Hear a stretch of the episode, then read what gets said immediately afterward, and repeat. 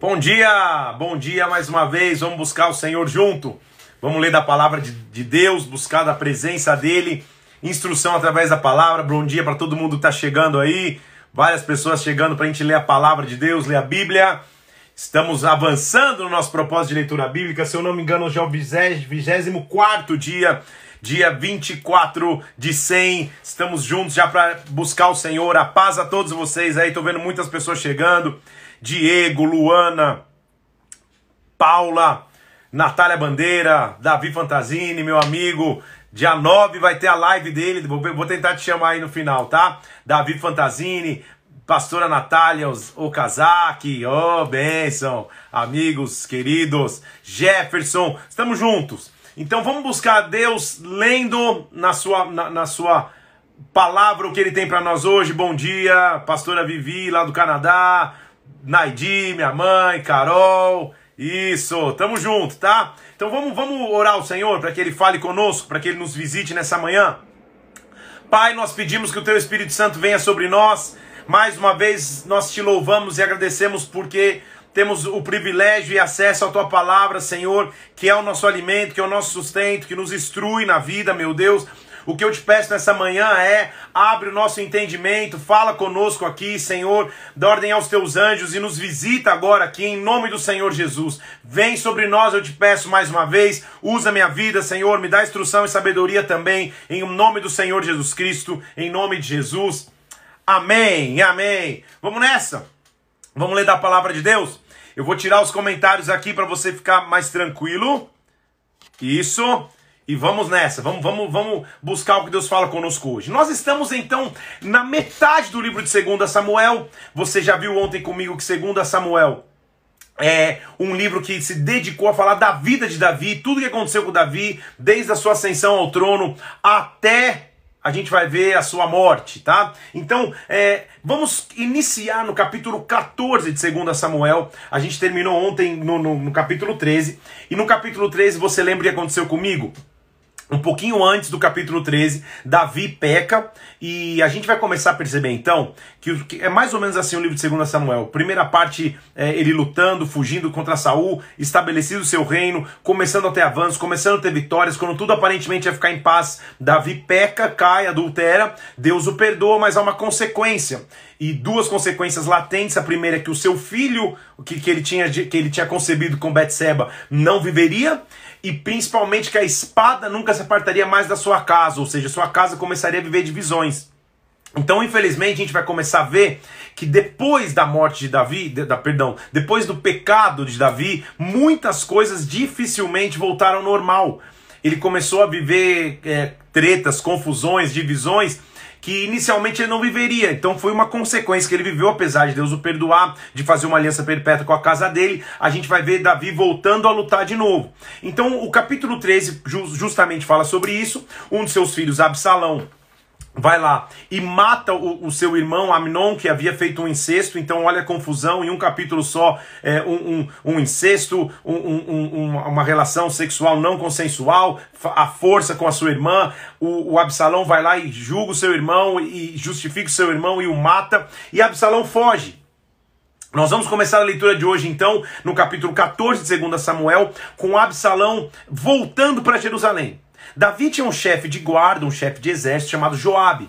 E a gente vai ver que esse Joabe, por horas, parece aliado de Davi, por horas parece é, é inimigo de Davi. É um cara meio enigmático. A gente vai ler, vai ler durante toda a história de hoje, a gente vai ver isso aqui. Agora, Joabe chega para uma mulher chamada Tecoa e ele fala para essa mulher, mulher, é uma mulher mais velha, sábia, vá diante do rei, faz uma cara que você tá de luto, faz, faz um teatrinho pro rei, diz para ele e conta uma história de dois irmãos que brigaram no campo, um queria, um matou o outro e agora o justiceiro quer matar o irmão assassino e convence o rei disso quando, e, e, e amolece o coração do rei numa tentativa de contar um paralelo para que, o, que o rei realmente aceitasse Absalão de volta, porque ele tinha matado o irmão e fugido, ele estava morando longe agora, estava morando em, na região de Je, Jesur, que era na, na Síria, tá?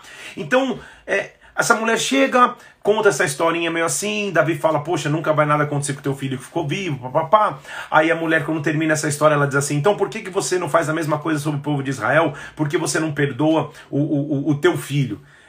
Davi percebe meio que o esquema e fala assim: calma aí, é, seja sincera, foi Joabe que pediu para você vir aqui? Ela falou: é, não tem como negar, nada tem como esconder do rei. Foi realmente Joabe que me pediu para vir contar essa historinha. Davi, ao invés de perceber essa tramóia, ou, ou, ao invés de, de tentar rapidamente cortar as asinhas de Joabe, ele chama Joabe e diz assim: Joabe, tá bom, vai, já que você insistiu, chama lá Absalão para que ele volte. Então, chega-se a mensagem para Absalão, Absalão volta para Jerusalém com uma ordenança do rei: olha, você voltou, mas eu não quero te ver na minha presença, eu não quero mais te ver. Volta aí, habita em Jerusalém, mas não fala mais comigo, tá? Olha lá, versículo 24 do capítulo 14. Então disse o rei para Absalão: Torne para sua casa, não veja a minha face. Absalão foi para sua casa e não viu a face do rei. Então ele, Absalão, o irmão que, que matou o outro, volta, mora ali perto do rei, mas o rei não queria mais vê-lo. A Bíblia faz, observa um detalhe que é importante. Versículo 25 do capítulo 14. Absalão era um homem celebrado por sua beleza em Israel. Não havia homem mais belo do que ele. Não havia nele defeito algum. Então, visualmente, ele, ele, ele atraía muitas pessoas pela sua beleza. As pessoas visualmente se atraíam a ele. A Bíblia faz, faz, faz inclusive menção que os seus cabelos eram cortados, e como seus cabelos eram cortados, o cabelo pesava 2,5 kg. Se a gente for converter aqui. Então, uma vez ao ano ele cortava o cabelo, era um evento, o cara era, era, era top, era lindo, maravilhoso. Absalão teve filhos, então estava tudo normal. Só que Absalão falou: Poxa, eu quero voltar a ver o rei. É, eu errei e tal, mas eu quero ver o rei mais uma vez. Só que qual era a intenção dele ver o rei? Ele procura Joabe, Joabe diz: Não, você não vai ver o rei. É, é, Joabe nem vai até ele ele manda chamar de novo, Joabe não vai ter ele. Então ele faz assim: manda queimar os campos de Joabe aí, porque daí eu vou chamar a atenção dele. Absalão queima os campos de Joabe, Joabe fala: que é isso? Ele falou: quero ver o rei. Senão que adiantaria eu ter voltado? Era melhor eu ter ficado lá se eu vou ficar aqui à mercê sem ver o rei. Então Joabe convence Davi a receber o rei e o rei recebe Absalão. Vamos ler aqui, tá? Só para você, tô, tô resumindo todo o capítulo 14. Então, versículo 33. Joabe foi ao rei, versículo 33 do capítulo 14. Chamou o rei a Absalão e ele se apresentou, inclinou o rosto em terra e o rei beijou Absalão. Então, aparentemente houve um, um, um, um, acerto entre o rei e o seu filho que havia trazido a espada e o homicídio dentro da casa. Tudo estava bem. Só que Absalão começa a tornar um personagem muito central para a gente, para o nosso aprendizado hoje, porque Absalão começa a mudar o seu coração em relação ao rei. Ele estava errado, ele tinha sido eh, assassinado seu irmão, mas de alguma maneira ele reverte e, e, e o seu assunto começa a ser diferente. De alguma maneira ele começou a achar que tem razão. E ele começou a atacar o próprio rei. Mas pior, olha o que Absalão começou a fazer no capítulo 15. Absalão ficava na porta da cidade ali, e quando as pessoas chegavam para ter uma audiência com o rei, ele, ele interceptava as pessoas na porta da cidade dizendo assim: ah, poxa, é, o, quem dera o rei pudesse te ouvir, o rei é ocupado demais, quem dera eu fosse juiz para poder te ajudar. Ele começava a arrebatar o coração das pessoas. Olha lá o versículo 1 do capítulo 15. Absalão fez aparelhar para si carros e cavalos, 50 homens que corressem diante dele. Ele juntou um exércitozinho, levantou-se pela manhã, e todo homem que tinha alguma demanda para vir ao rei em juízo, Absalão chegava, Ei, de que cidade você é? Ah, eu sou de tal tribo de Israel, sou de tal tal lugar. Ah, tua causa é boa, Absalão falava. Porém, ninguém da parte do rei vai te escutar. Olha que, que, que, que, que ardiloso. Olha que coisa baixa. Olha que deslealdade. Um filho do lado do rei, começando agora a criticar o próprio rei. Capítulo 15, versículo 4. Ah, quem me dera eu fosse juiz, porque daí todo homem que viria a mim eu faria justiça. Cuidado com os absalãos. Cuidado com as abissaloas. Se é que existe, cuidado. Muito cuidado. Cuidado com aquele que de corredor fica falando mal do líder. Cuidado com aquele que no corredor, nos bastidores fica, é, o líder isso, o líder aquilo, o pastor aquilo, meu líder de célula isso, meu presbítero aquilo. Cuidado! Não se junta esse tipo de conversa. Principalmente esse Absalão é aquele que na frente do líder tá tudo bem. Bate nas costas, abraça, beija. Nos bastidores, senta a pancada nos bastidores, manda a crítica nos bastidores, nos bastidores quer ganhar o coração das pessoas. As pessoas chegavam, imagina, ele era o filho do rei. Quando eles entravam na cidade para uma demanda para o rei, ele interceptava. Antes de conseguir falar com o rei, o rei nem sabia. E ele falava assim: não, se puxa, é, você até tem uma causa justa, é um negócio interessante que você tem, mas que pena que o rei não pode te ouvir, ninguém da parte do rei vai te ouvir, que pena. Ah, quem dera eu pudesse cuidar de você, assim ninguém ficaria sem julgamento. Quando a pessoa vinha para pegar a mão e beijá-lo com respeito, ele falava: não, de maneira nenhuma, imagina, eu, eu não sou rei. Eu não sou. E a Bíblia diz, versículo 6, que assim ele roubava o coração dos filhos de Israel. Cuidado. Muito cuidado, porque em toda estrutura ministerial, em toda estrutura profissional, vão existir homens e mulheres como Absalão. Vão existir pessoas com essa raiz de divisão, com essa raiz de deslealdade. Muito cuidado. Líder, pastor, você, você, você que pode bater no peito e dizer assim: Poxa, eu nunca tive um absalão na minha trajetória ministerial. De duas, uma. Ou eu vou orar para Deus abrir os teus olhos e você enxergar, ou espere um pouquinho que isso vai acontecer algum dia na tua história. Faz parte. Se aconteceu com Davi, um rei segundo o coração de Deus, por que não aconteceria contigo ou comigo? É normal, ou, ou, não deveria ser normal, mas ao mesmo tempo é normal que absalões cheguem ao nosso lado e sejam desleais. É normal que você tenha pessoas que queiram caminhar junto contigo só para se aproximar de ti e furtar o coração das pessoas ao teu lado, trazendo difamação, falando até dos teus defeitos às vezes, mas trazendo difamação, contando histórias que não tem nada a ver. É normal. Agora, é, o, como nós, como líderes, como você tem que se comportar. Primeiro, nunca deixe de acreditar nas pessoas. Não é porque tem um Absalão que todo mundo é Absalão. Nunca deixe de acreditar nas pessoas. E segundo lugar, e mais importante, não procure se justificar. Deus que te chamou, Deus, Deus, Deus vai cuidar de você, é assim que funciona. Agora, Absalão estava lá furtando o coração de todo mundo. Quanto tempo ele ficou lá, pastor? Um, um, um, mês, dois meses, três meses fazendo isso? Quatro anos. A Bíblia diz que por quatro anos ele ficou com essa história. Então você imagina o dano, a destruição que um desleal faz por quatro anos. A Bíblia diz em, a cabo de quatro anos. Absalão já teve até uma ideia. Ele falou assim: sabe o que eu vou dizer pro, pro, pro rei? Que eu preciso ir para Hebron cumprir um voto ao Senhor, porque lá quando eu estava na terra dos sírios, eu prometi que se um dia eu voltasse para Jerusalém, eu iria até Hebron oferecer votos ao Senhor. Mentira, era uma artimanha. Estava agindo pelas costas. Então, cuidado, tenha muito cuidado. E o discurso é mais ou menos o mesmo. É, sabe que é? Pastor é ocupado demais, ele não tem tempo para você poxa, é, nossa igreja cresceu muito, ou, ou é, não dá, o pastor não é, ele é inacessível, deixa que eu cuido de você. Cuidado com os absalões, cuidado. Se está alinhado com o teu líder, amém. Se o teu pastor di direcionou e, e, delegou autoridade, perfeito. Agora, quando o negócio meio na artimanha, não conta nada para ele, ó, não diz que eu te falei.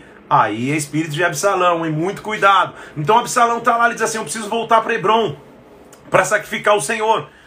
Davi não vê mal nisso e fala assim: tá bom, pode voltar, vai lá. Quando ele vai para Hebron, ele leva um grupo de pessoas. E olha que interessante que a Bíblia diz que não sabiam, eles iam na sua simplicidade. Versículo 11. De Jerusalém foram com Absalão 200 homens convidados, porém iam na sua simplicidade, não sabiam do, do, do que estava acontecendo. Eles não sabiam qual era a intenção. Então, é todo Absalão, ele, ele, ele tem que arrebanhar pessoas. Não existe um Absalão sozinho. Não existe um Absalão que fique quieto na dele que fique, fique só, não, poxa, eu, eu, tenho minhas discordâncias com o rei, mas tudo bem, Deus é conosco. Não, Absalão é aquele que quer formar grupinho, Absalão é aquele que quer fazer motim, Absalão é aquele que reunir pessoas e falar, vamos derrubar o líder, vamos derrubar o rei. Era isso que ele estava fazendo. E, e, além disso, Absalão leva pessoas que nem sabem o que está acontecendo. Absalão às vezes mira nas pessoas novas na fé naqueles que estão chegando. Absalão olha para as pessoas que exercem influência e acha que essas pessoas pertencem a ele, não a Deus. Assim que Absalão faz. Então ele leva 200 caras totalmente simples, na, na sua simplicidade, ou seja, em ignorância, nem sabe o que está acontecendo. Quando ele chega em Hebron, ele diz assim: toquem a trombeta, e quando tocar a trombeta, digam que eu sou o novo rei de Israel. Como assim, Absalão? Que loucura é essa? Que, quem te separou rei? Quem, quem que te denominou rei, Absalão? Olha lá, versículo 12. Então Absalão mandou vir Aitofel, que era conselheiro de Davi, e, e, Aitofel, que era conselheiro de Davi, entrou nesse esquema. Ou seja, até os caras mais próximos de Davi, ele foi ganhando coração. Quatro anos de trabalho desleal também, sangue de Cristo, né? Então, tornou-se poderosa a conspiração e crescia em número o povo que tinha tomado partido de Absalão, versículo 12. Então, um mensageiro chegou para Davi e falou: Davi, a casa vai cair pro teu lado, cara. Absalão vai vir com força e vai te matar. É melhor você fugir. Então agora nós vemos Davi que já, ti, já, já lutou por tanto tempo lá com, com Saul para honrar Saul, mas um dia assumiu o trono, perdendo momentaneamente o trono mais uma vez ele tem que sair correndo, porque ele diz: Absalão vai voltar com esses homens, com, essa, com esse povo que está enfurecido, e infelizmente grande parte do teu povo já não tem o coração mais contigo, que o coração foi sendo ganho por Absalão, e agora o que restou para Davi foi fugir. Olha lá o versículo 14. Então Davi disse para os seus homens que estavam com ele em Jerusalém: Levantai-vos e fujamos, porque nós não poderemos nos salvar de Absalão. Dai-vos pressa a sair, para que ele não nos alcance de súbito. Então eles começam a fugir. E agora a gente vai começar a ver é, eles fugindo e a Bíblia registra lealdades e deslealdades. Enquanto é, é, Absalão estava sendo desleal, um tal de Itaí, um, um cara que tinha acabado de, de, de, se chegar ao reino, um estrangeiro, Davi vira para ele e fala: Cara, você nem precisa ir, meu, fica aqui com o novo rei, não precisa viajar com a gente. Fala: Não, então serve como vive o Senhor, onde você for eu vou, onde você morreu eu vou morrer. Então está mostrando o, o, paralelo entre um cara totalmente desleal, que deveria ser leal, que era o filho, e um estrangeiro que não tinha nada a ver com a história, sendo leal. Então o que, que ele está mostrando? Às vezes a lealdade vem de pessoas que a gente nem espera, assim como a deslealdade vem de pessoas que a gente não espera também. Faz parte do ciclo natural da vida. E toda a terra chorava em alta voz. Olha só que interessante, versículo 23. Toda a terra chorava em alta voz. Todo o povo passou com o rei ao ribeiro de Cedron, seguindo o caminho no deserto. Então quem estava junto com Davi começou a fugir. O que, que vai nos restar? Absalão foi para Hebron, vai voltar se, se auto-intitulando rei. Versículo 10 diz que ele pediu o povo gritar que ele era rei. Então vamos fugir. Então, olha só o que aconteceu. Lembra que, que, que, que tinha uma equipe com Davi, que servia Davi? Zadok, Abiatar, Uzaí, vários nomes. Então Abiatar subiu e também Zadok. Todos os levitas que levavam a arca da aliança. Então Abiatar e Zadok subiram junto levar a arca da aliança. E o rei disse para Zadok: Zadok, faz o seguinte, não vamos, não vamos levar a arca. Davi parou a pensar, né? Deus o instruiu e falou: Cara, foi tanto trabalho para trazer a arca para Jerusalém, por que, que nós vamos sair correndo com a arca? Deixa, volta você, coloca a arca no lugar que lhe é devido. Se Deus tiver misericórdia de mim, um dia eu vou voltar e vou ver a arca. Se não, caiba a Deus o que, o, o, o que tiver que fazer comigo.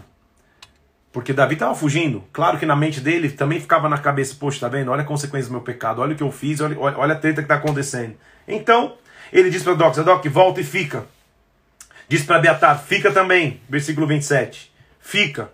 Eu vou me demorar no deserto, versículo 28, e vocês depois me tragam informações. Então Zadok e Abiatar voltaram, deixaram a arca em Jerusalém. E, e Davi ficou lá nas encostas, encoberto, chorando, versículo 30. Difícil para ele. Aitofel, que antes era conselheiro do rei, foi escutado para Davi. Davi, Aitofel agora está entre os conselheiros de Absalão. Então cuidado, porque Aitofel, a Bíblia diz que quando ele falava, as pessoas entendiam ser de Deus. Ele era um cara, um bom conselheiro. Então o que, que Davi faz? Davi chega para Usaí, que, que, que seria um conselheiro também, diz assim: Usaí, vamos fazer o seguinte. Eu sei que você é meu amigo, não vai comigo. Volta para Jerusalém, fica do lado de, de, de, de, de Absalão e Aitofel e quebra os conselhos de Aitofel. Ou seja, quando Aitofel der um conselho, dá outro. Seja como se fosse um informante meu lá dentro. E isso que acontece, olha lá. Versículo 37. Usaí, amigo de Davi, veio para a cidade de Absalão e entrou em Jerusalém. Ele entrou em Jerusalém porque Davi tinha pedido, só para você entender, tá? Olha lá, versículo 31. Fizeram saber Davi, do capítulo 15, perdão. Fizeram saber Davi, versículo 31, Aitofel está entre os que conspiram com Absalão. Então ele disse para Davi: Peste que transtornes em loucura o conselho de Aitofel.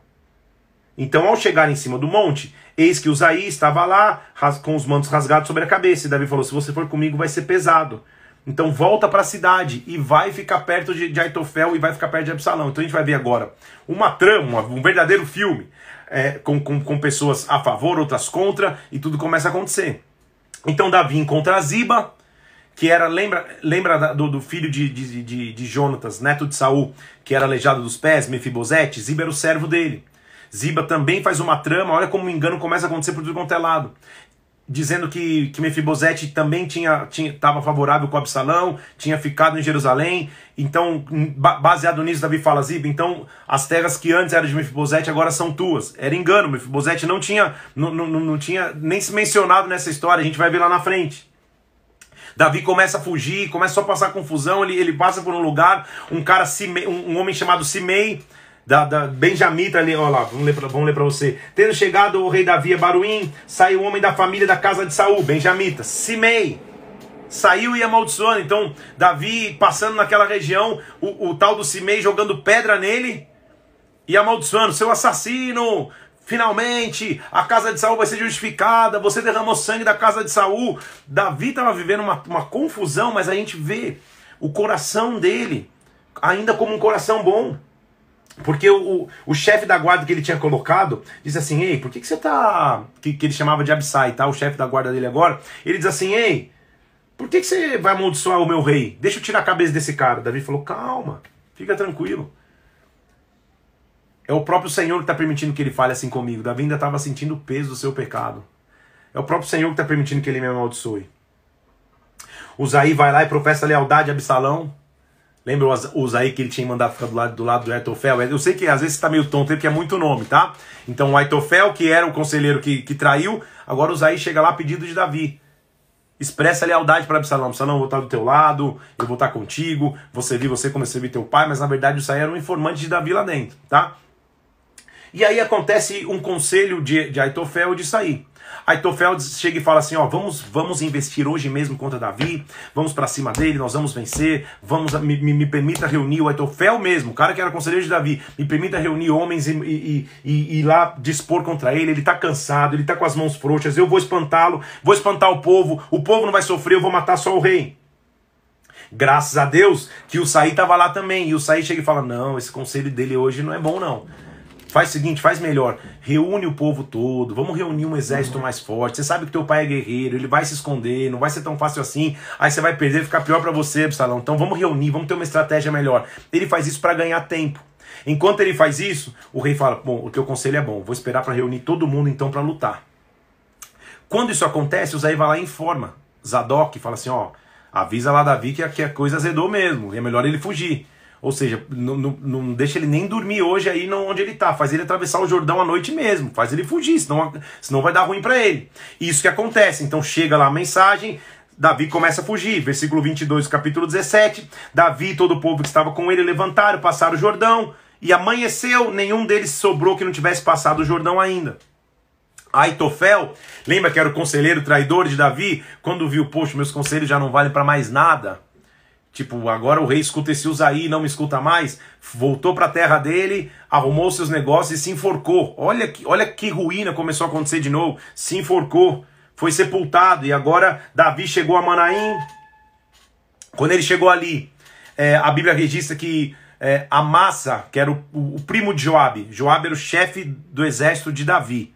Amassa era o, tribo, era, era, era, o, era o primo de Joabe. Amassa então é levantado como chefe do exército de Absalão. Olha lá, Davi chegou a Manaim, Absalão passou o Jordão e constituiu a massa no lugar de Joabe sobre o exército. A massa era filho de certo homem, tal, tal, tal. Então, agora a gente tem dois exércitos. Vamos respirar para você. Eu sei que é muito nome. Vamos respirar. Agora a gente tem dois exércitos, então. O exército de Davi, com seu capitão de guerra, Joabe. O exército de Absalão, com seu capitão de guerra, Amassa. Eles vão começar, então, a, a, a, a guerrear. Não, não havia outra opção. A Bíblia diz que quando Davi chegou a Manaim, versículo 27 do capítulo 17, as pessoas deram provisão para ele, ficou tudo meio certo, as pessoas o ajudaram, Deus estava cuidando dele. Davi, inclusive, levantou capitães sobre o, sobre o exército, versículo 1 do capítulo 18. Davi levantou do povo tinha consigo capitães de mil, capitães de cem. Sabe o que Davi estava fazendo? Eu fui feito para a guerra, eu estou pronto para a guerra. Tô pronto, é, é difícil, mas eu estou pronto para a guerra. Fazer o quê? É, é, é meu próprio filho que me traiu? Estou pronto para a guerra. Só que aí você percebe o coração de Davi. Porque o povo chega e diz para ele assim: Ó, Davi, é, não vai mais você para a guerra, cara. Não vai para a guerra. Porque o que ele quer é matar você. Se morrer metade do nosso exército, o que ele quer é matar você. E você para nós vale mais do que 10 mil homens. Então deixa que a gente vai para a guerra por você. Eles estavam protegendo o líder.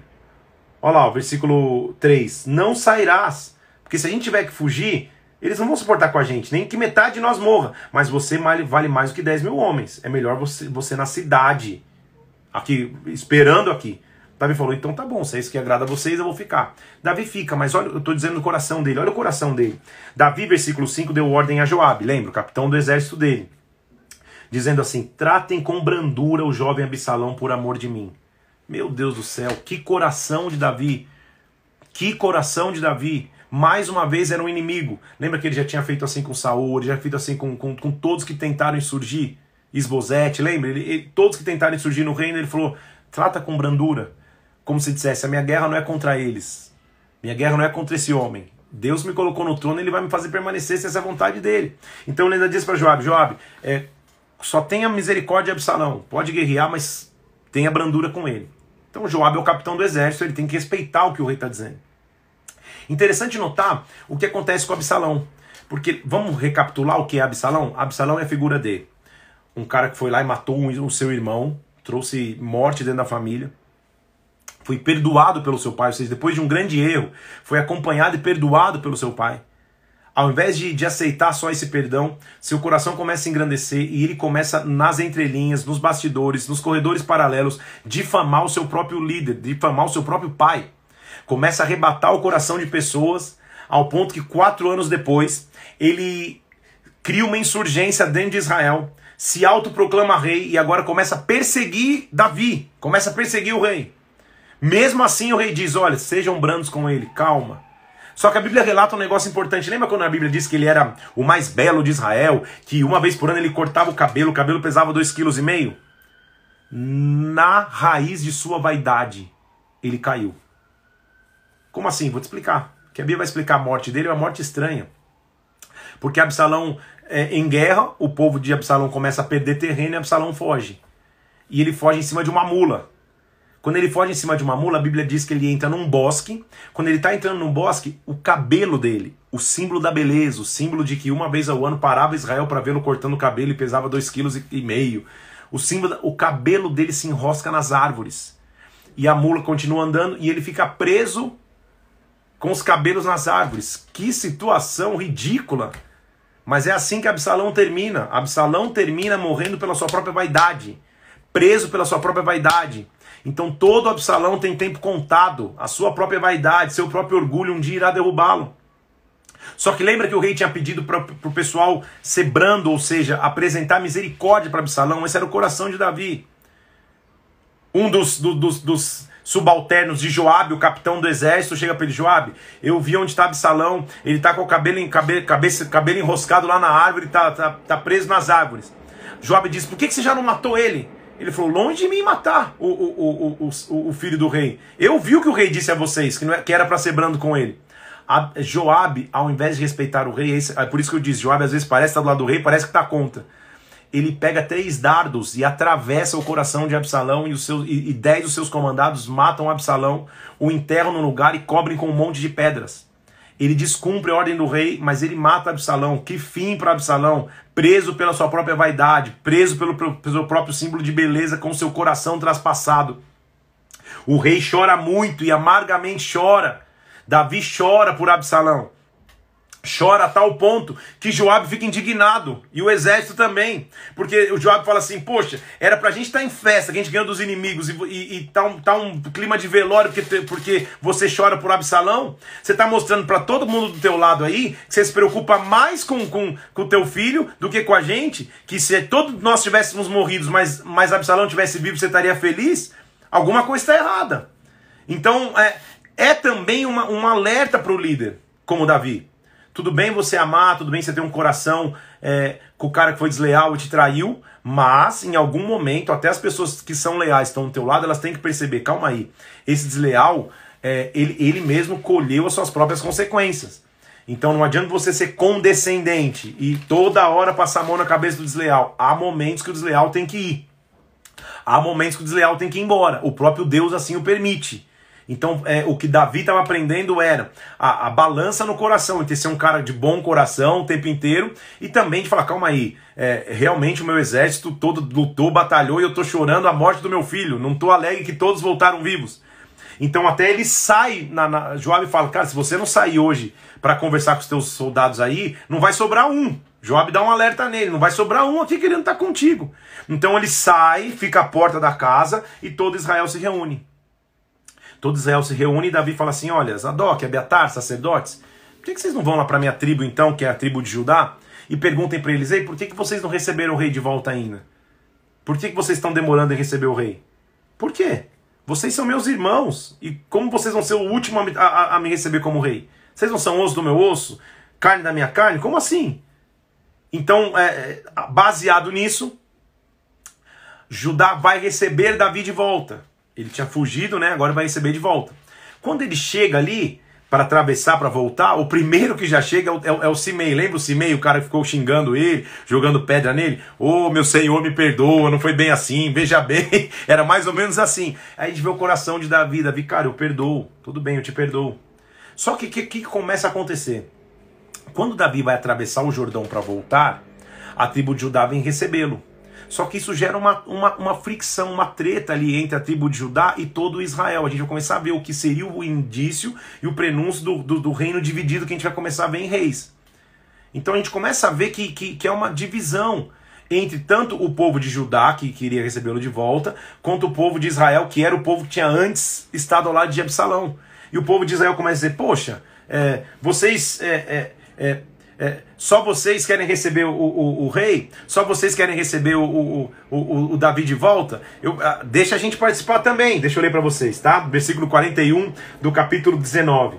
Todos os homens de Israel vieram ter com o rei e disseram: Ei, por que, que os nossos irmãos estão te furtando, os homens de Judá? Ou seja, só eles. Por que eles conduziram o rei através de Jordão e todos os homens de Davi com ele? Como dissesse, por que, que a gente não pôde participar? Responderam os homens de. Então os homens de Judá responderam: Porque o rei é nosso parente.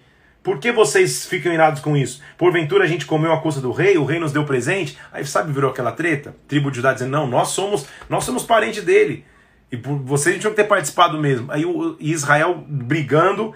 Aí, versículo 43. Os homens de Israel, os homens disseram aos homens de Judá: Dez tantos temos no rei, a mais que nós que nos toca Davi do que a vós outros. Ou seja, a gente, tá, nós estamos em dez tribos, a gente também tem direito. Vira uma confusão. A gente começa a ver um indício de divisão. De novo, tudo que Davi está colhendo. Por isso que, eu, que, que, que a gente que eu, que eu disse ontem que o, o pecado há perdão, mas também é uma consequência. Toda essa confusão aqui ele está vivendo e não estava registrado antes. Antes a confusão dele era com Saul, um líder, um líder carrasco, um líder difícil, e Deus o colocou no trono. No trono ele não tinha confusão. A confusão foi causada depois que ele pecou. Tudo que a gente está lendo aqui, que esse, que esse ninho de gato aqui. E aí o povo começa a, a ficar irado. Sabe o que acontece? No meio dessa ira, um tal de Seba se levanta, dizendo assim: já que é isso, então eu sou o rei de Israel. Mais um cara se levanta como insurgência, então ali se achou por acaso um homem de Belial, versículo 1 do capítulo 20, filho cujo nome era Seba, homem da tribo de Benjamim, ou seja, descendente de Saul. Ele tocou a trombeta e falou assim: Então nós não fazemos parte de Davi, nós não temos herança com o filho de Jessé. Vamos cada um para suas tendas, ó Israel. Então os homens de Israel se separaram de Davi e seguiram a Seba filho de Bicri. Porém, os homens de Judá se apegaram ao seu rei, conduzindo do Jordão até Jerusalém. Na hora dessa confusão e treta entre Israel e Judá, um se levanta, toca a trombeta e fala: então, já que, já que pegou a bola e saiu do campo, já que a gente não pode participar direito, então a gente não tem parte com Davi. Vamos embora, Israel. E Israel foi embora. Seba se autoproclamou rei de novo. Vendo Davi que o povo ia para sua casa, perdão, versículo 3: Davi voltou, entrou na sua casa em Jerusalém, retomou suas concubinas. Eu não, deu tempo de contar essa história, mas Absalão, quando assumiu o trono, como mostra de total desrespeito de seu pai, ele se deitou com as concubinas do seu pai aos olhos de todos em Israel, trouxe vergonha para sua casa, trouxe vergonha para sua família. Davi vem, retoma as concubinas, mas nunca mais tem relação com elas, elas morrem como viúva. E o rei disse para Amassa, lembra que o Amassa era o chefe da guarda, era Joabe e Amassa, lembra? Amassa era o chefe da guarda de, de Absalão. Quando Davi volta, Davi perdoa a massa e diz assim, cara, agora você vai ser o chefe da minha, da, minha, da minha guarda também. E ele diz assim, é, convoca para dentro de três dias os homens de Judá, apresenta aqui. A massa foi convocar os homens para se apresentar em Judá. Ou seja, vamos nos apresentar, vamos ver o que está acontecendo. Então, versículo 7. Disse Davi a Absai, agora nos fará mal ainda maior nos fará Seba, mais do que Absalão, pega os seus servos e vai perseguir. Ou seja, não deixa Seba fazer mais divisão, porque ele vai ser pior que Absalão. Persegue e vamos fazer justiça. Vai, Absai, vai. Então eles perseguiram, versículo 7. Os homens de Joabe perseguiram a guarda real, real e todos os valentes para perseguir Seba. Chegaram ali, junto a Gibeá, e a massa veio com eles. Então começa uma confusão, tá? Estou tentando explicar aqui. Amassa então tinha virado capitão da guarda junto com Joabe. É, Davi diz: vamos, vamos lá e vamos buscar o Seba, não deixa ele fazer essa divisão que ele está querendo fazer em Israel. Nessa ida, Joabe encontra Amasa. E Joabe chegou, eles eram primos, hein? Joabe chega, finge que vai dar um beijo nele, pega pela barba, mas na verdade tira um punhal e mata o Amasa.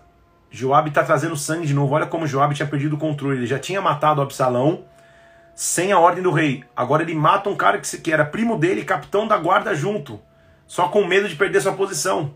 Então Joabe vai lá e perfura, o cara fica até no chão ali, todo mundo passa e olha, um soldado vai lá e esconde o corpo dele.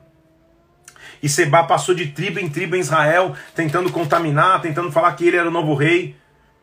Até que ele entra numa cidade para se esconder. E, e, e Joabe está vindo para destruir essa cidade. Uma mulher sábia da cidade sai e fala: Joabe, calma, você vai matar uma cidade que não tem nada a ver com nada. É isso que você quer fazer? Ele fala, não, longe de mim, ele meio que fica na dele. Ela fala, então o que, você precisa? Ele falou, me entreguem esse Seba aí, que quer fazer essa confusão. Aí a mulher fala assim, então tá bom, é, nós vamos jogar a cabeça dele de por cima do muro. Olha como as coisas eram tratadas naquela época. Job fala, se assim sim, a mulher vai para a galera da cidade, falou, é isso que está acontecendo, se a gente não entregar o, o, o Seba aqui, que está querendo fazer essa confusão, eles vão matar a cidade inteira, então eles realmente matam e jogam a cabeça do Seba por cima do muro, acaba a guerra. Tudo bem?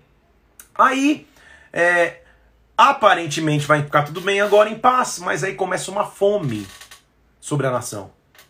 E nessa fome, Davi está tentando Deus, Deus, o que está acontecendo? Versículo 1 do capítulo 21, uma fome de três anos consecutivos veio sobre a nação. E Davi falou, Senhor, o que, que é isso? Aí o Senhor fala, é porque Saul matou os gibeonitas. Lembra que eu te disse lá atrás, você vai lembrar comigo, que um povo fez aliança com Josué que não deveria ter feito? Lembra aquele povo que se vestiu de, de, de, de, de roupa velha, trouxe pão velho, mas eles moravam tipo 20 quilômetros de distância, falando, não, a gente viajou de longe, a gente é um povo fraquinho, faz aliança conosco. Lembra desse povo? Que até depois eles se envolveram numa luta que Josué, em capítulo 10, teve que lutar contra cinco reis. Esse povo são os gibeonitas, eles tinham aliança com Israel. Só que Saul não honrou essa aliança e matou os gibeonitas. E uma aliança feita diante de Deus, uma aliança que Deus vai honrar.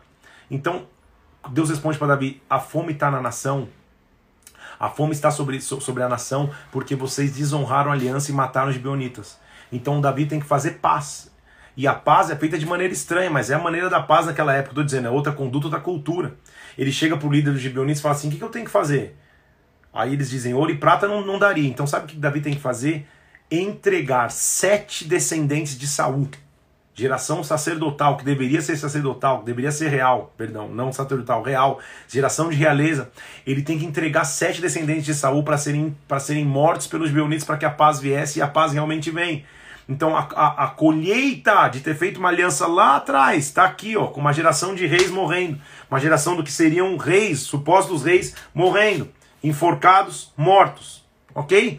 Davi então é, com todos os o, a, a, paz feita, restitua ainda o corpo de, de, de, de saúde de Jonatas, enterra-os em lugar adequado, e aí a Bíblia diz no versículo 14 que Deus se tornou favorável, acabou a fome.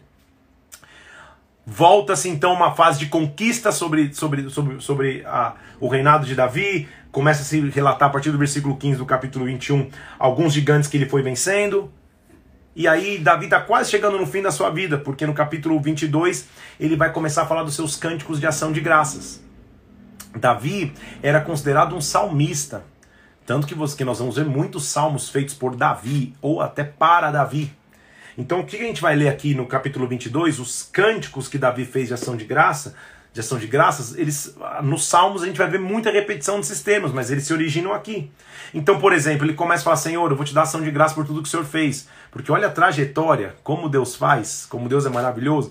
Começou fugindo de Saul, assumiu o trono, reinou no seu trono, tropeçou, pipocou, seu filho quis assumir o trono em seu lugar, Deus não permitiu. Outro cara quis se levantar, Deus não permitiu. No final de tudo, Deus está falando: agora você vai vencer gigantes, cara. Você vai vencer gigantes. Então, ele, ele acaba escrevendo um cântico para que todo mundo pudesse saber. O cântico era para que todo mundo tivesse memória. E olha o cântico dele, capítulo 22, versículo 2. O Senhor é a minha rocha, a minha cidadela, o Senhor é meu libertador. Versículo 3: O Senhor é meu Deus, o meu rochedo, nele eu me refugio. Parece até salmos, porque é Davi que está escrevendo. O meu escudo, a minha força, a minha salvação, o meu baluarte, meu refúgio. Invoco, capítulo 22, é, versículo 4. Invoco o Senhor, digno de ser louvado, eu serei salvo dos meus inimigos. Olha, ele, fazendo um cântico de ação de graças. Versículo 7: Na minha angústia eu invoquei ao Senhor, eu clamei a Deus, ele do seu templo ouviu a minha voz. A terra tremeu, a terra se abalou. Ele começa lembrando de tudo que Deus fez por ele. Versículo 17: Do alto me estendeu a mão e me tomou, me livrou das águas, me livrou do forte inimigo. Me assaltaram no dia da minha calamidade, versículo 19, mas o Senhor me serviu de amparo. Versículo 21, retribuiu-me segundo a minha justiça, ou seja, tudo que ele me retribuiu foi segundo a minha justiça, as coisas boas e as ruins, isso que ele está dizendo. Recompensou-me conforme a pureza das minhas mãos pois eu tenho guardado os caminhos do Senhor, não me apartei perversamente do meu Deus, ou seja, eu continuo fiel a Ele. Então é, é um cântico de ação de graça, Davi é lindo, depois você lê ele todo e meditar nele todo. Senhor, versículo 26, para o benigno o Senhor te, se mostra benigno, para o íntegro Senhor, o Senhor se mostra íntegro, para o puro o Senhor se mostra puro, com o perverso o Senhor é inflexível. Tu salvas o povo humilde, mas com um lance de vista abate os altivos. O Senhor é minha lâmpada, o Senhor derrama luz nas minhas trevas. Olha que, que cântico lindo que Davi escreveu. Contigo eu desbarato exércitos, versículo 30. Com meu Deus eu salto muralhas. O caminho de Deus é perfeito. A palavra do Senhor é, por, é provada. Ele é escudo para aqueles que nele se refugiam. Quem é Deus senão o Senhor? Quem é rocha senão o nosso Deus? Deus é a minha fortaleza, a minha força. Ele perfeitamente desembaraça o meu caminho. Que canção linda para um homem escrever no final da sua vida. De todo o seu trajeto, toda a história que ele, que, que ele viveu, aqui está o legado dele de mostrar quem ele, quem Deus era para ele. Versículo 38: Persegui meus inimigos e os derrotei, só voltei depois de haver tido dado cabo deles. Esmaguei de tal maneira que não puderam se levantar, caíram sobre os meus pés. Então ele começa dizendo: depois leia tudo, versículo 47. Vive o Senhor, bendita seja a rocha minha, exaltado seja o Deus da minha salvação. O Deus que por mim tomou vingança, o Deus que me tirou dentre os inimigos. Olha que, que, que declaração de amor a Deus. É Ele quem dá vitórias ao seu rei. Ele, versículo 51, que usa de benignidade para com seu ungido, para Davi, com sua posteridade para sempre. Aleluia. Capítulo 23 vai começar a mostrar as últimas palavras de Davi. São essas últimas palavras de Davi, filho de Jessé, as últimas palavras, o final de sua trajetória. O Espírito do Senhor fala por meu intermédio, sua palavra está na minha língua, e assim vai. Disse Deus, a rocha de Israel, a mim falou, e assim ele vai dizendo. Então ele vai mostrando quais foram as últimas declarações de Davi. Vai começando a mostrar quem foram os valentes de Davi, os homens que ficaram com ele o tempo inteiro. Você vai ler no, no capítulo 23 também quem são os, os três principais valentes e, todo, e os 30 valentes que começaram a, a, desde a caverna de Adulão caminhar do lado dele. Porém, o capítulo 24 vai mostrar mais um erro de Davi. Sem, sem qualquer indício que Deus havia pedido, ele levanta um censo sobre Israel. O que, que, que, era o censo? O censo era quando Deus pedia para se levantar um exército para contabilizar quantos soldados você tinha, para você saber o tamanho do teu poder e da tua imponência. Só que Deus não havia pedido esse, Davi, você nunca precisou levantar censo. Você nunca precisou contar o número de soldados para vencer. Na verdade, eu sempre te fiz vencer com a minoria. Por que, que agora está querendo mostrar a tua grandeza através de uma contagem? E ao fazer essa contagem, Deus o reprova. Deus diz: Você errou. Escolhe o castigo. E Deus dá tipo opções. Parecia um, um, um, um programa para escolher opções de castigo. Você quer o quê? Três anos de fome? Você quer três meses de perseguição do, do, dos teus inimigos perseguindo? Ou você quer três dias de peste? Ele fala, poxa, na pior das hipóteses, sei lá, da, da, da, das hipóteses, aparentemente é melhor. Três dias de peste. Três dias de peste mata 70 mil pessoas. Isso mostra que uma decisão errada de um líder compromete todo um exército. Você está querendo contar gente, você vai perder gente, Davi, é isso? No final, Deus o, o, o, se conserta com ele e ele termina o livro de 2 Samuel levantando um sacrifício ao Senhor. Com um versículo muito importante, porque ele chega para um cara em Araúna. Na, um, um, cara chamado Araúna, na ira de Araúna, ele diz assim: Poxa, me, me vende um espaço aí para eu quero ofere oferecer sacrifício ao Senhor. Ele fala: Jamais vender, imagina, usa. Ele falou: Como Abraão, lembra? Não, eu quero comprar Versículo 24: Eu vou comprar do, do, pelo preço que for necessário, porque eu não vou oferecer ao meu Senhor sacrifício que não me custe nada. Davi tinha esse entendimento. Então assim termina o livro de 2 Samuel com Davi entendendo que a vida dele foi uma vida em sacrifício ao Senhor. E a vida de Davi é uma vida de exemplo para nós, meu, meu, meu irmão, minha irmã. Porque é uma vida de altos e baixos, de, de acertos e também erros. Mas a mão de Deus nunca desprezou, a mão de Deus sempre esteve com ele. Termina a, a, o livro de 2 Samuel. E nós vamos já mergulhar e entrar no começo, no começo do livro de, de, de Reis, primeiro a Reis. Então, o primeiro livro de Reis vai ser iniciado aqui, mostrando que o Senhor é o Senhor de toda a história. Ele começa no capítulo 1 falando da velhice de Davi. Davi já estava velho, não conseguia mais se aquecer, deram até uma donzela para ajudá-lo a se aquecer, não, não no cunho sexual, mas para que ele ficasse cuidado, uma, uma cuidadora já de Davi. Como a espada não queria se, apartar de, de, de, de sua casa, Sabe o que acontece com, com, com Davi, com ele já velho? Mais um filho dele, Adonias, agora tenta levantar o trono sozinho. Ele chega e diz: Eu vou levantar o trono. Então Adonias, versículo 5 do capítulo 1 de 1 Reis. Adonias se exaltou, falou: Eu vou reinar. Tipo, o pai já está velho, eu vou reinar. O seu pai contrariou, dizendo: Por que, que você procede assim? Ele era de aparência muito formosa e tinha nascido depois de Absalão, era, era a raiz de Absalão de novo, tentando se levantar. Agora, olha que interessante, versículo 7. Joabe se entendia com ele, ou seja, Joabe agora rompeu com Davi de vez e começou a apoiar o Adonias.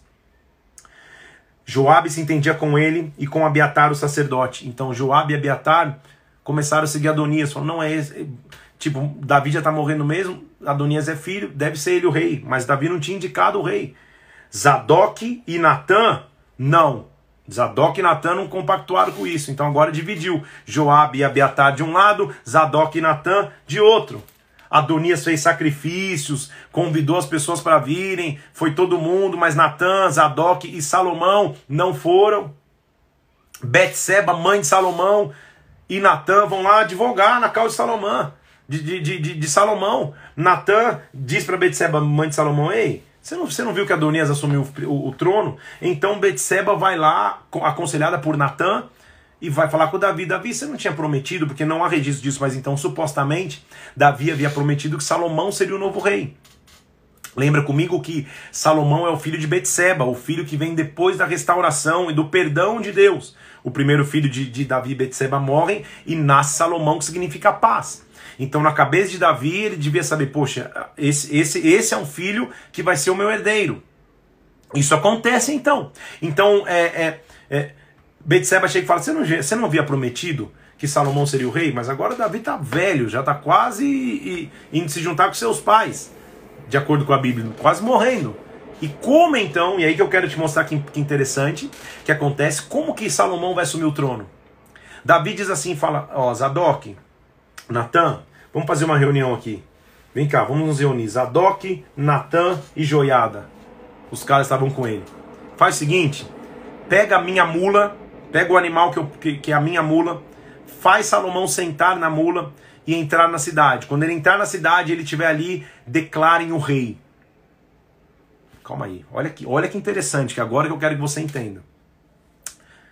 Havia um animal de uso exclusivo do rei. Essa mula aí que ele está dizendo é um animal de uso exclusivo do rei. Só o rei podia usar.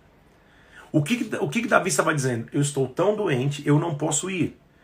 Já que eu não posso estar presente, que o povo entenda que Aquele que sentou num animal que só eu poderia sentar, ele é o rei. E quando ele entrar sentado sobre o jumento, sobre a mula na cidade, as pessoas vão declarar que ele é rei. Essa história não te parece muito semelhante? Você não conhece alguém que lá no Novo Testamento, antes de se proclamar Messias, porque ele não se proclamava Messias, sentou no jumento, entrou na cidade, e as pessoas, ao verem ele entrando na cidade sentado no jumento, começaram a dizer: Osana, Osana ao que vem em o nome do Senhor. Osana, filho de Davi. Osana. Davi estava fazendo uma simbologia profética do que um dia seria a entrada do Messias. Captou comigo aqui? Entendeu comigo? Então ele diz: senta Salomão aí na, na, na, minha mula, leva ele lá no meio da cidade e unge. O pessoal vai ver. Essa mula aí, se ele está sentado na mula é porque o rei permitiu, porque era um animal de uso exclusivo do rei. Então é exatamente isso que acontece. Olha lá, versículo 33 do capítulo 1 de 1 Reis. Disse-lhe o rei: Tomem convosco os vossos servos. Faz montar meu filho Salomão na minha mula. Zadok e Natã ungirão um rei sobre Israel. Então vocês vão tocar a trombeta, a, trom, a trombeta e vão dizer: Viva o rei Salomão. Quando isso acontece, Adonias se alarma, fala: Epa, quer dizer que ele levantou então é, Salomão como rei? Agora, agora alguma coisa deu errado. O rei constituído foi Salomão. Então Salomão já estava sentado no trono. Adonias percebe a besteira que fez, sabia que não ia dar bom para ele, vai lá e pede um indulto. Vai lá e pede perdão, versículo 50. Adonias, temendo a Salomão, se levantou e pegou na ponta do altar, porque era, era, era, era a forma de tentar pedir perdão. Eis que Adonias tem medo de ti, Salomão, porque ele pega nas pontas do altar. Então jure-me hoje, rei Salomão, que não matará o teu servo à espada. Então, versículo 52, disse Salomão: Se for homem de bem, nem os teus cabelos vai cair em terra. Porém, se você se achar em você maldade, você vai morrer. Então o fizeram descer do altar, ele veio, se prostrou diante, diante do rei Salomão, e Salomão disse: Vai para casa. Perdoa Adonias essa besteira que ele quis fazer. Capítulo 2, penúltimo da nossa leitura hoje. Davi já agora está realmente no seu leito de morte, e ele vai dar instruções para Salomão. Ele está dizendo para Salomão o que fazer. Ele diz assim: Salomão, versículo 2 do capítulo 2: Eu estou indo pelo caminho dos mortais, ou seja, estou indo morrer. Olha a instrução de um pai para um filho. Coragem, seja homem. dá, vontade de fazer um adesivo, uma camiseta. Coragem, seja homem. Tipo, de tudo que ele podia falar é: tenha coragem e seja forte. Coragem, seja homem. Guarda os preceitos do Senhor, guarda o que Deus falou desde Moisés, guarda as tuas ordenanças. Agora, não, é, isso que é interessante ele ensinar, não seja condescendente como eu fui. Eu prometi perdão a algumas pessoas que agora você não tem essa mesma obrigação. Ou seja, não seja tão condescendente talvez com Joabe, com os que, com os que, com os que me traíram. Ou seja, não, eu aprendi a duras penas que não adianta preservar o desleal. É isso que ele estava dizendo. Então olha só, versículo 8. Comigo está Simei, aquele que me amaldiçoou, eu jurei que não o mataria. Mas não o tenhas por inculpável. Não o tenhas por inculpável. Ou seja, não vai perdoar quem, quem, quem, não, quem, quem não tem que perdoar. Ou seja, não vai permanecer com o desleal do teu lado. Então Adonias veio, a Betseba conversou com, com Betseba, mas morre. A Bíblia diz que Adonias morre. Como ele morre? Vamos lá. Versículo 24. Achei. Adonias tinha traído, foi perdoado. Mas quando ele escuta essa, essa, essa, essa, direção de Davi, ó, cuidado, não vai ficar mantendo do teu lado pessoas que podem te, te, te, te, te ferir lá na frente. Se o desleal se mostrou desleal e não vai mudar, não tem que caminhar contigo. Só que naquela época vocês ouviam na facada, né, gente? Então, quando Salomão assume o trono, ele pega Benaia, que ele tinha feito o líder agora do exército dele. Benaia vai lá, mata Simei, Benaia vai lá, mata Adonias. Ele começa a, a, a fazer a limpa geral inclusive com Joabe. Então ele começa a fazer uma varredura. Joabe vai embora, Adonias vai embora, Simei vai embora. Abiatar é expulso, não é morto porque é sacerdote, mas é expulso. Vai embora. Ou seja, Salomão começa fazendo uma limpa. Só que nós vamos terminar a leitura de hoje, último capítulo, começando a ver o que seria a raiz de uma fraqueza de Salomão porque Salomão se casa com a filha de Faraó, sem qualquer explicação plausível, a não ser que por acordos comerciais e para ganhar mais influência no reino, muitas vezes os, os reis se casavam com filhas dos reis dos países vizinhos, ele se casa com a filha de Faraó. Como assim? A gente vai começar a ver uma raiz de ruína. A gente vai ver o trecho famoso onde Salomão é visitado por Deus e, e, Deus o pergunta: O que, que você quer, Salomão? Ele diz: Eu quero só entendimento, eu quero ter sabedoria, eu quero entender é, é, a, a, é, mais as coisas. E Deus diz: Por que você não pediu é, riqueza? Porque você não pediu muitas posses? Você, além de posses e riqueza, você vai ter sabedoria como ninguém teve sabedoria. Então a gente vê Salomão um cara de sabedoria. E termina, inclusive, é, mostrando a, a, a, a, a prova de sua sabedoria com uma história conhecida de duas mulheres que, que tiveram bebês ao mesmo tempo, duas prostitutas moravam na mesma casa, tiveram um bebê. Um bebê morre à noite. Ao bebê, ao morrer um dos bebês, elas aparecem no dia seguinte falando: um, um, o bebê é meu, não é meu, não é meu. Aquela confusão. Salomão fala assim: já que não tem como fazer o DNA, ele deve pensar: pega a faca, passa no meio aí, dá metade do bebê para cada um.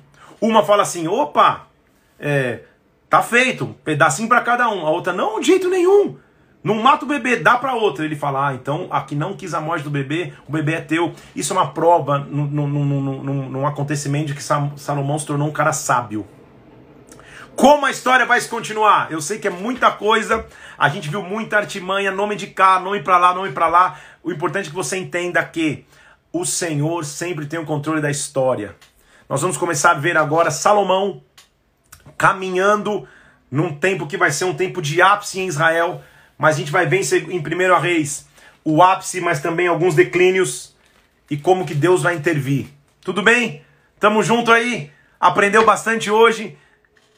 Entendeu muito o que Deus te disse? O que nós temos que extrair de principal é que todo líder, toda pessoa, em algum momento da sua vida, vai lidar com deslealdades. Davi lidou com deslealdades por vários momentos, principalmente depois seu, da, da sua queda deslealdade do seu filho Absalão, deslealdade do seu comandante de guerra Joabe.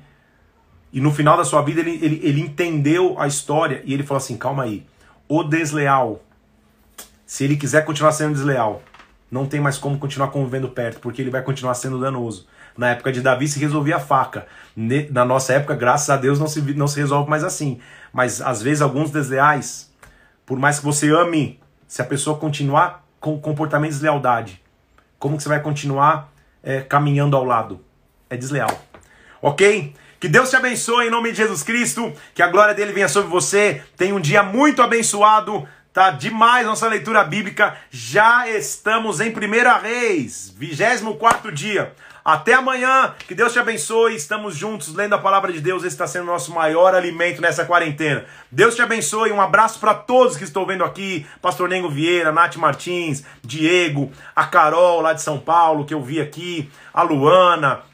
Fabi Hilton, oh que legal, Deus abençoe. Renato Pena, Ana Paula, que Deus te abençoe em nome de Jesus, viu? Tamo junto, amo todos vocês. Amanhã Vamos mergulhar mais na palavra, vamos entender o que foi a vida de Salomão. Deus abençoe. Um abraço.